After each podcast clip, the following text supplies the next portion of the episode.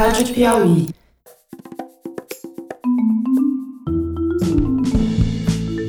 Sejam bem-vindos ao Maria na Quarentena, uma série do Maria Vai com as Outras, em que a gente conversa com as mulheres sobre como a vida profissional e pessoal delas mudou com a pandemia. Hoje a gente vai conversar com uma dentista, profissional que não está na linha de frente do Covid, mas que precisa sair de casa para trabalhar agora, porque as pessoas continuam a ter dor de dente durante o isolamento. Olá, eu sou a doutora Rafaela Alcar, sou dentista, especialista em prótese, moro no Rio de Janeiro e tenho uma filha. Como é que você escolheu a sua profissão e a sua especialidade? Você vem de uma família de dentistas? Então, meu pai é dentista. O que, que é que você faz exatamente? Explica pra gente.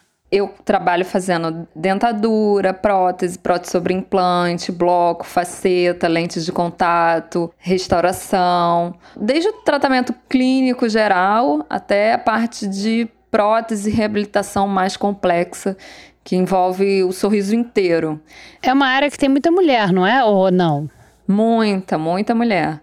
Na geração do meu pai, era um pouco dividido, era uma profissão que tinha tanto mulheres quanto homens. E trabalhava-se muito em consultório e conseguia-se viver muito bem com o consultório e existia uma grande flexibilidade. Você mantinha um consultório, você podia fechar quando não pudesse, atender, você poderia fazer o seu horário. Eu acho que por isso as mulheres vislumbraram como sendo uma opção boa para o mercado feminino. Hoje em dia não é muito a realidade. E essa flexibilidade que você acha que atraía as mulheres era por causa de filhos?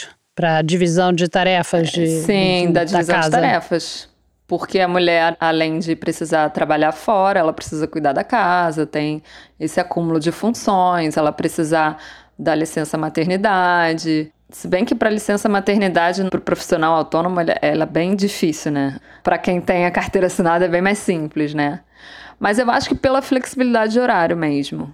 E você tem uma filha e você é autônoma, então, né? Profissional liberal. Como é que você fez com a licença maternidade quando você teve sua filha? Na verdade, apesar do dentista ser profissional liberal, existem alguns trabalhos fixos, ou são concursados ou empresas privadas. Antes de eu ter minha filha, eu tinha um salário e um emprego fixo. Mas eu não tinha carteira assinada e eu não conseguia fazer uma licença que me suprisse. Eu precisei juntar um valor para ter a minha filha, assim como um profissional autônomo de consultório precisaria se planejar para ter um filho. Quer dizer, você não teve a licença, você teve que sair do seu trabalho, você fez uma poupança e saiu do trabalho. Saiu Exatamente. do seu emprego enquanto para poder ter licença. Saí. Na verdade, eu fui demitida depois. Ele não quis que eu voltasse a trabalhar, então foi uma fase bem difícil. E depois eu voltei como um profissional liberal, trabalhando em vários consultórios e voltando para o mercado de uma outra forma, né? Como é que funciona? Você trabalha para outros dentistas que têm um consultório montado? Porque aqueles equipamentos parecem uma coisa caríssima, né? Quando a gente é paciente, é. assim, parece uma coisa super a cara gente, de montar, né? A gente costuma dizer que o dentista ele investe a vida inteira. O que ele mais faz é investir. Tanto um dentista que tenha um consultório próprio, trabalhe para si mesmo, dificilmente ele vai trabalhar sozinho, porque ele precisa de uma equipe. Normalmente a gente trabalha em parcerias, dividindo um percentual. Cada caso a gente vai fazer a margem de lucro daquele paciente e dividir pelos dentistas envolvidos. Normalmente é assim. Entendi. Quando você trabalha como dentista, você trabalha muito perto do paciente, né? Então você tem que muito. se proteger e você tem que proteger o paciente. Né? Em tempos normais, assim, sem ser em tempos de pandemia de coronavírus, como é que funciona a proteção? Que tipo de coisa você usa? Esse EPI, equipamento de proteção individual, a gente já está muito familiarizado e muito acostumado com tudo isso. É, a gente trabalha com gorro, máscara, óculos de proteção e luva quando é cirurgia, cirurgia de implante, as barreiras de segurança ainda são maiores, então tem que ter um campo estéreo em cima do paciente, o jaleco é esterilizado, a luva é esterilizada, é tudo isento completamente, porque a gente esteriliza tudo em autoclave, aí forma uns kits que a gente utiliza. E agora, nessa quarentena com coronavírus, o que está liberado para a gente fazer são os atendimentos de emergência, pacientes que estão com dor ou que estão com algum dente machucando ou que tem alguma situação de emergência, a gente vai fazer o atendimento deles quase como se fosse uma cirurgia de implante, com todos os campos estéreis, jaleco estéreo. Os equipamentos de proteção aumentaram muito, são dois tipos de máscara, um respirador e uma máscara por cima, o óculos de proteção, um gorro interno e um gorro por O que, que é um fora. respirador? É igual uma máscara, mas ela dura um pouco mais e você consegue respirar melhor por ela. São aquelas máscaras de N95 e PPF2. E aí, fora isso, ainda tem um, tipo um, um plástico na frente, assim, uma coisa, uma barreira. Uma viseira enorme para proteger tudo, exatamente. E o paciente também usa alguma coisa? O paciente tem que usar gorro e um campo cirúrgico que fica em cima dele. Os Que é um aventais pano, também. uma coisa, é, um- Os aventais também esterilizáveis. Você já voltou a trabalhar? Você já atendeu alguém agora durante a Já quarentena? atendi na quarentena paciente de emergência e também é preconizado fazer um bochecho com peróxido de hidrogênio a 1% para descontaminação da boca do paciente, né? Tem uma série de regras para evitar é, excesso de aerosol no atendimento. São atendimentos mais limitados para a gente conseguir ir levando e depois ir retomando, porque na verdade a tendência do vírus ele permanecer aí por muitos anos e eu acredito que essas medidas de segurança tendem a se manter. A longo prazo vai acabar que todo mundo vai continuar trabalhando dessa forma um bom tempo, né? Na geração do meu pai, nem luva se usava num consultório dentário. Os dentistas que fumavam, fumavam dentro do consultório. Ah, olha só. É. É incrível isso, nem luva, é impressionante. Quando eu entrei na faculdade, eu saí em 2006, então eu entrei em 2002, já era muito obrigatório, assim. Eu nem sei o que é um atendimento, até em laboratório que você usa os manequins, eu já atendia tudo de luva, né? Essas barreiras de proteção, para mim, já são normais. E quantos anos tem o seu pai? Meu pai tá com 63. Nem tem tanto tempo assim, né? Quer dizer, a coisa mudou muito rápido. Foi o que que fez essa mudança toda? Foi a, AIDS? Não, disseminação de vírus e bactérias.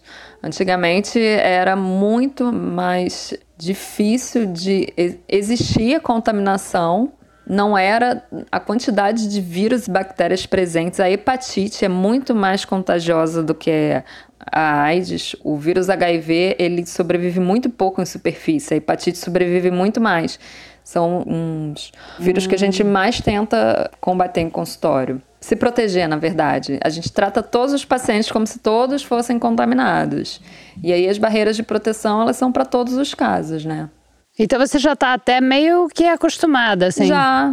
É só mais um que está vindo aí, tendo que aumentar um pouco mais, porque a contaminação dele é por via respiratória. Tem alguns que são pela saliva, tem outros que ficam em superfície. Esse é o mais contagioso possível, porque ele fica no ar. Então, por isso ele é tão difícil, porque ele contamina muito. Aí a gente tem que aumentar mais ainda as barreiras de proteção. Você tem que fazer alguma coisa com o consultório depois que um paciente sai, se você não sabe se aquele paciente está com corona ou não. Tem que passar álcool em tudo, limpar as mangueiras com água oxigenada. Tem uma série de regrinhas novas. Até o filtro do ar tem que ser limpo. Você já foi trabalhar, então, depois da quarentena, você já saiu para trabalhar para atender uma emergência? É, o atendimento dura nem uma hora e a, a limpeza do consultório dura uma hora. Por isso que as consultas também, se for marcar, tem que ser bem espaçadas para dar tempo de fazer toda essa preparação, né? De limpeza de tudo. Com o coronavírus, você mudou a tua rotina quando você chega em casa? Tem alguma coisa que você faça diferente quando você volta para casa do consultório? Sim, sim. Toda vez que eu vou na rua, e eu agora já tô saindo sempre de máscara, porque o Ministério da Saúde no início recomendou que não utilizasse máscara com medo que acabassem para os profissionais de saúde.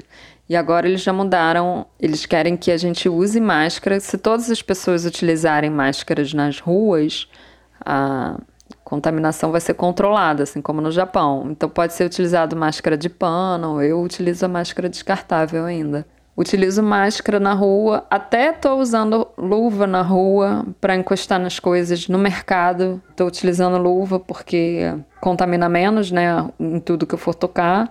Quando chego em casa, deixo o sapato do lado de fora, tiro toda a roupa, já coloco no cesto e já vou direto pro banho. Depois que eu tomo banho, aí que eu entrei em casa. E a tua filha, como é que você está fazendo? Ela é pequenininha, a tua filha? Como é que você está fazendo para distrair ela Olha, durante a tem quarentena? sido um desafio distrair minha filha na quarentena. é muita pintura, a gente já está fazendo todos os tipos de bolo e comida na cozinha. Até lavar a louça ela já está aprendendo com dois anos. é. Tudo, brincadeiras o tempo todo, mas a gente tem noção de que a gente é completamente dependente dos celulares e filmes e iPads. Não existe uma família que tenho certeza que na quarentena não esteja utilizando, porque o dia é muito longo. Eles faziam muitas atividades no colégio, então dentro da quarentena chega uma hora que você precisa colocar num vídeo para dar uma relaxada e ter alguma distração mesmo, né? É muito entediante para eles. E quem mora na tua casa? Eu moro com os meus pais, meu pai, minha mãe e minha filha. Eu sou separada do pai dela. Então eles cuidam dela enquanto você tá no consultório? É, por isso que eu tô conseguindo fazer esses atendimentos e quando tem que sair sou eu que saio. Eu sou a pessoa que posso ir, né, para preservar os meus pais e preservar ela em casa. Entendi. E eles cuidam dela. Eu tava dizendo isso para minha mãe hoje. A sorte que eu posso contar com ela para ficar com a minha filha, senão seria inviável. Porque as pessoas que têm filhos e não têm outra pessoa ajudando, não conseguem voltar para o trabalho. É. Bom, obrigada. Boa sorte para você. Bom trabalho. Obrigada. Continua usando lá sua roupa de astronauta. Eu achei incrível a sua foto de astronauta. É. tá, obrigada, Ravela. Obrigada. O Maria na Quarentena é uma série da revista Piauí, produzida pela Rádio Novelo. Aparece volta e meia no feed do Maria, então assina o nosso feed para não perder nenhum, porque não tem dia nem hora para aparecer. É para pegar você de surpresa mesmo.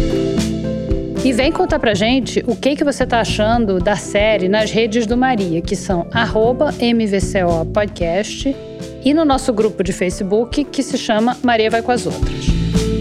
Aliás, no Instagram do Maria está acontecendo um sorteio de uma caricatura feita pelo Caio Borges, que é o ilustrador responsável pelas carinhas das nossas convidadas, aquelas que aparecem nas redes do Maria e no site da Piauí.